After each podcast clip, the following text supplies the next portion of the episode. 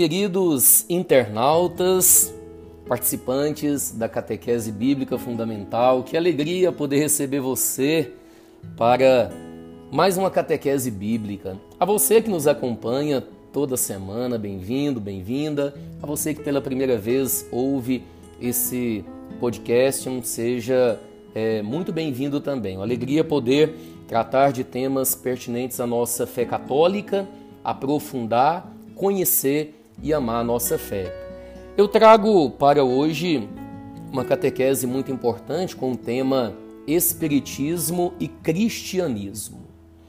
Quero partir de uma afirmação que é a seguinte: é bastante comum encontrar pessoas batizadas católicas e que igualmente são adeptas do Espiritismo, da Ubanda, frequentando suas sessões e participando de reuniões e encontros próprios destas expressões religiosas.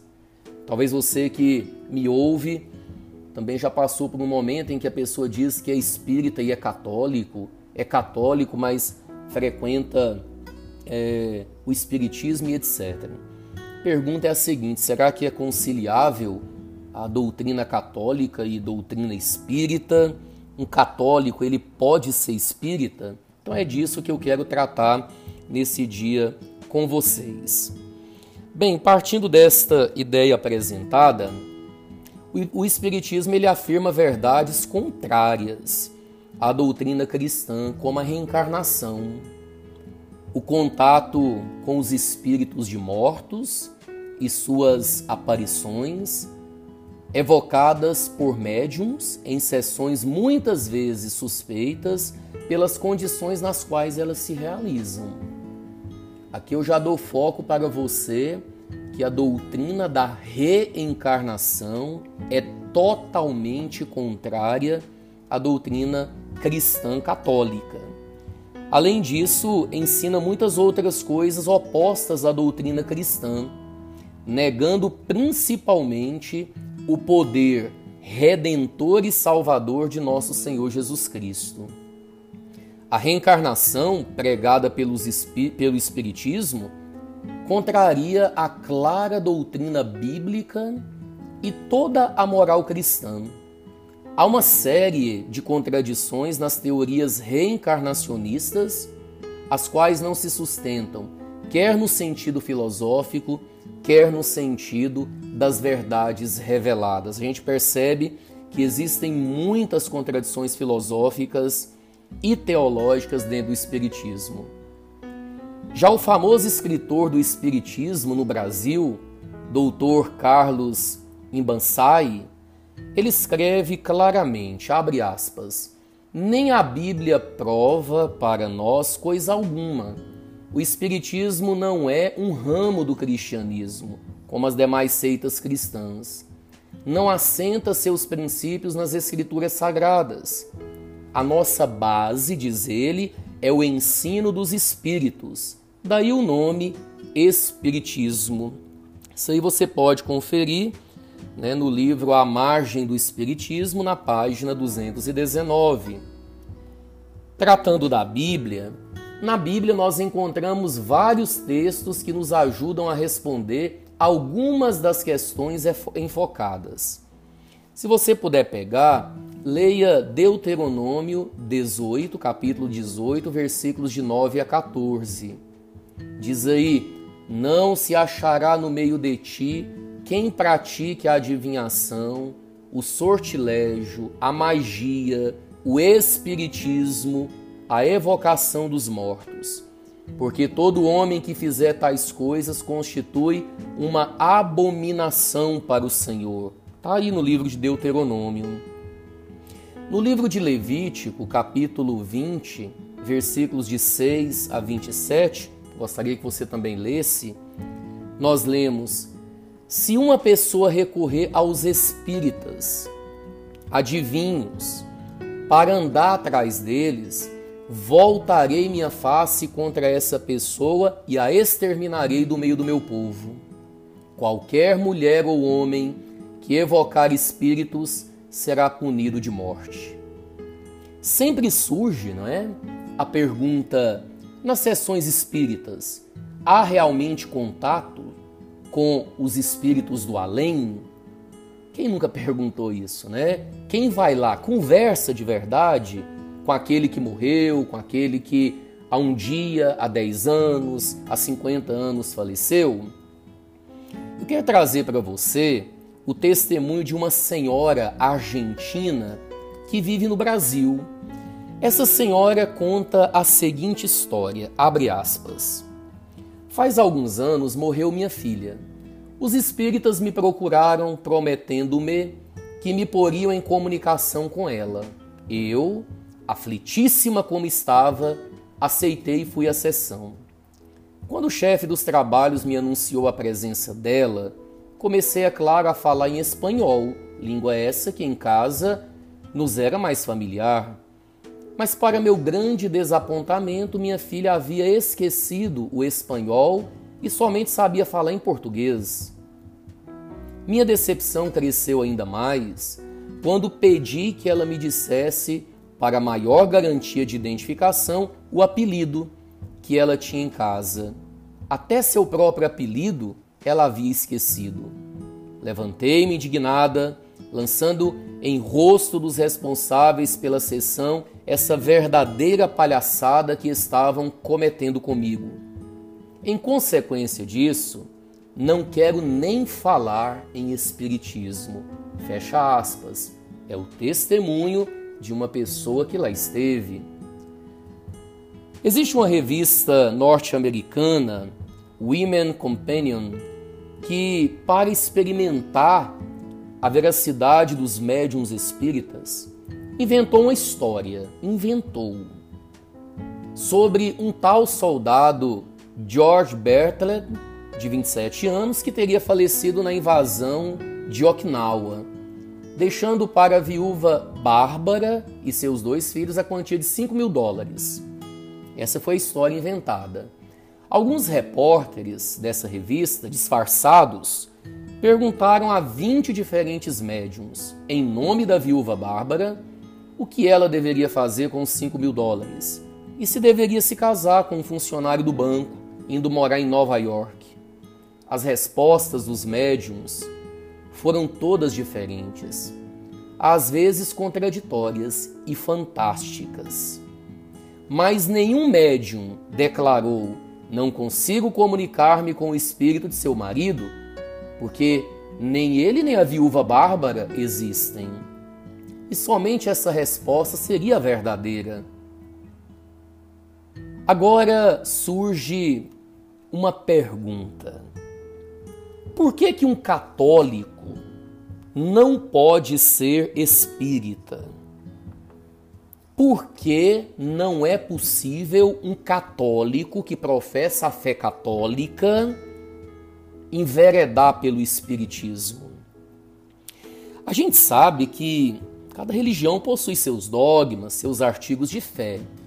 Se duas religiões possuíssem os mesmos pensamentos e dogmas, já não seriam duas, mas apenas uma. Por isso que uma pessoa ela não pode participar de duas religiões pois não cumprirá honestamente nenhum e nem outro. E aí eu quero responder para você que o católico ele não pode ser espírita. Se ele tiver no espiritismo, ele não é católico. E se falar que é católico, ele está em pecado. Por quê? Eu vou responder com 30 pensamentos aqui, mas é rápido. Primeiro, católico admite a possibilidade do mistério e aceita verdades sempre que tem certeza que foram reveladas por Deus. O espírita proclama que não há mistérios e tudo que a mente humana não pode compreender é falso e deve ser rejeitado. O católico instruído, ele crê que Deus pode e faz milagres. O espírita rejeita a possibilidade de milagres e ensina que Deus também deve obedecer às leis da natureza. O católico crê que a Bíblia foi inspirada por Deus e, portanto, não pode conter erros em questão de fé e moral. O espírita declara que a Bíblia está cheia de erros e contradições e que esta nunca foi inspirada por Deus. O católico crê que Jesus enviou o Espírito Santo aos apóstolos e seus sucessores para que pudessem transmitir fielmente a sua doutrina. O Espírita declara que os apóstolos e seus sucessores não entenderam os ensinamentos de Cristo e que tudo quanto transmitiram está errado ou foi falsificado. O católico crê que o Papa, sucessor de Pedro, é infalível em questões de fé e moral. O espírita declara que os papas só espalharam erro e incredulidade. O católico crê que Jesus instituiu a igreja para continuar sua obra. O espírita declara que até a vinda de Allan Kardec, a obra de Cristo estava inutilizada e perdida. O católico crê que Jesus ensinou toda a revelação e que não há mais nada para ser revelado. O espírita proclama que o Espiritismo é a terceira revelação destinada a retificar e até mesmo substituir o Evangelho de Cristo. O católico crê no mistério da Santíssima Trindade. O espírita nega esse augusto mistério. O católico crê que Deus é o criador de tudo, ser pessoal, distinto do mundo. O espírita afirma que os homens são partículas de Deus. É um verdadeiro panteísmo.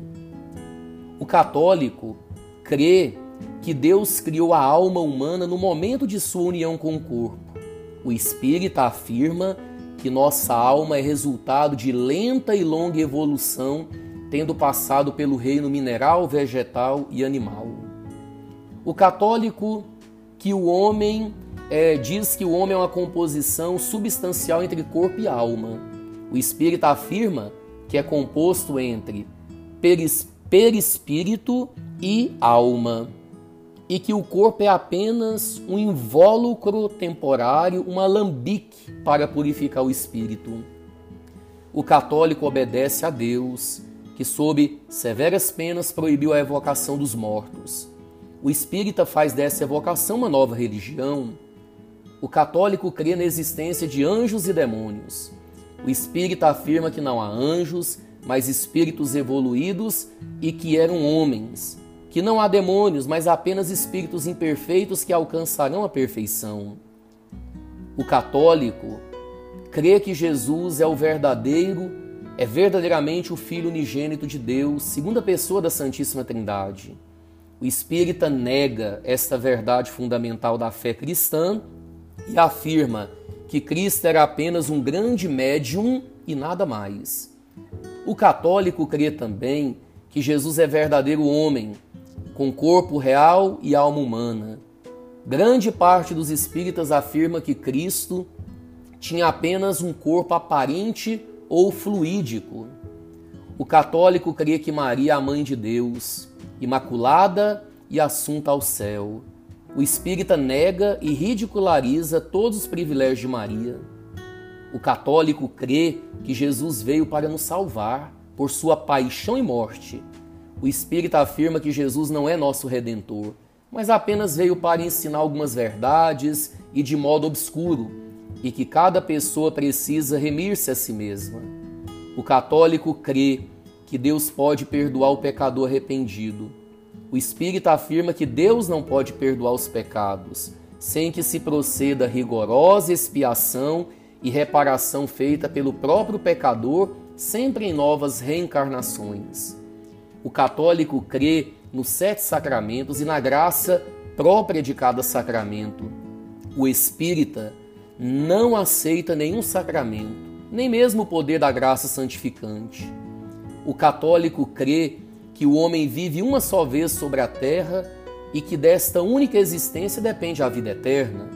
O espírita afirma que a gente nasce, vive, morre, renasce e progride continuamente por meio da reencarnação.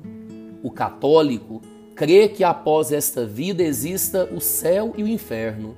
O espírita nega, pois crê em novas reencarnações. Dessa forma, fica muito claro que o católico nunca poderá ser um espírita, até porque são realidades totalmente distintas uma da outra. Espero ter esclarecido esse tema que é muito relevante nos dias de hoje, principalmente esclarecer esclarecido né, qual é a crença, qual é a nossa fé, a nossa profissão de fé, que em nada, em absolutamente nada, é, tem a ver com o Espiritismo. Deus abençoe. Se você gostou, também compartilhe essa catequese.